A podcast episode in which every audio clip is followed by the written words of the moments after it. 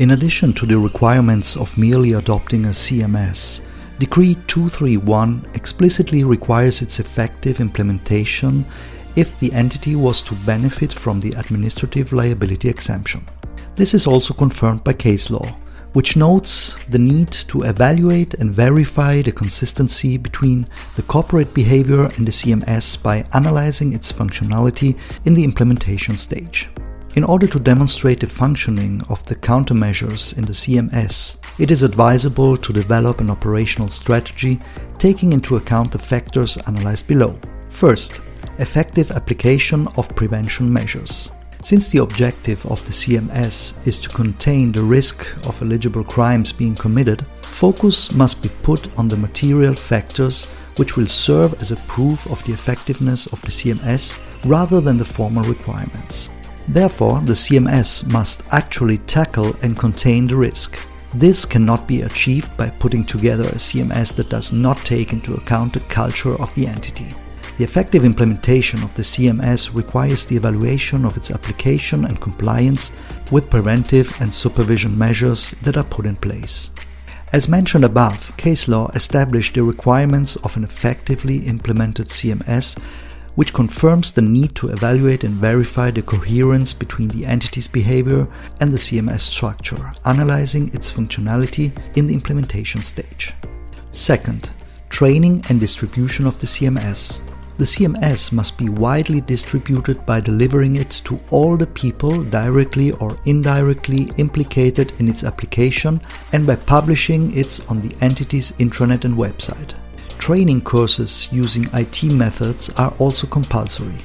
Furthermore, following the development of the procedures and protocols that form the CMS, it is advisable to carry out updating training, meetings, in order to communicate to everyone the existence of a CMS and its contents. The training activity should be tailored according to the role of the workers that are implicated in the application of the CMS within the entity, depending on whether they are involved in sensitive processes or exposed to the risk of an eligible crime being committed. Third, effectiveness of the supervisory activity. In order to benefit from the liability exemption of the CMS, the legislator has established that it is crucial to verify that the CMS is actually in compliance with the law. Hence, the legislator requires that a compliance committee is appointed to carry out this specific task as well as the development of the CMS. In order to develop a suitable CMS, the CMS must provide a set of rules that require the compliance committee to show that the supervision system is feasible and effectively implemented. Fourth, continuity, monitoring, and updating. The organizational, financial, and economic assessment of the CMS in the preliminary stage must be based on technical criteria that must prove valid over time, especially when management does not highlight any clear and significant changes. The continuous verification and monitoring activity carried out by the Compliance Committee ensures that the CMS remains adequate in terms of functionality and prevention of the risk of eligible crimes being committed. The adaptation of the CMS may be necessary in different circumstances, including the following changes in the entity's organizational structure and in how the operating activities are carried out. In many cases, the risk need to be reassessed when there are new areas at risk or new specific principles and supervision procedures to add to the CMS. Or regulatory changes, an extension of the catalog of eligible crimes or of the relevant sanction could change the risk exposure of some processes or new business areas, creating the need for an update of the protocols and supervision required in the CMS. Last but not least, violations of the CMS. It can be assumed that preventive measures have not worked correctly if an eligible crime has been committed or operational activities have not been carried out in compliance with the CMS. The violations are significant and shall require intervention when disciplinary intervention and the sanctioning of those who have broken the rules is not enough to guarantee the effectiveness of the CMS making the introduction of new procedures or the amendment of the current ones necessary. The need or opportunity for updating the CMS may also arise in cases where a violation of the CMS do not amount to an eligible crime. Fifth, disciplinary system.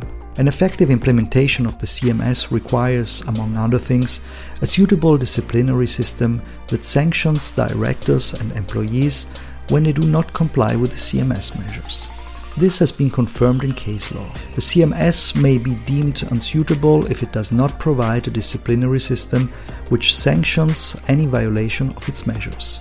An adequate disciplinary system should not disregard the law and must comply with the principle of graduality. The sanction that the disciplinary system provides must be proportionate and in accordance with the role that the person responsible for the infringement holds in the entity. This is also important with regard to the risk of eligible crimes being committed to which the entity is exposed. Decree 231 supplies general input on the content of the disciplinary system, but it does not explicitly suggest, except for cases of whistleblowing, the content addresses conditions or sanction of an ideal disciplinary system. Academics and case law establish that the disciplinary system must be in writing and distributed to the addressees so that adequate information and training is provided, and thus it becomes an integral part of the effective implementation of the CMS. Applies even if external punishment applies, that is, it sanctions the person who infringes the CMS even if he is prosecuted and convicted for the eligible crime. It Must be compatible with legislative and contractual provisions which govern the relationship between the entity and those subject to the CMS.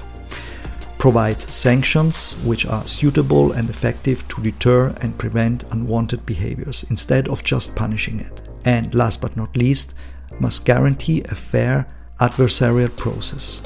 More specifically, disciplinary systems should contain a list of sanctions that are graded according to the person who infringed the CMS and provide the procedures for applying its sanctions.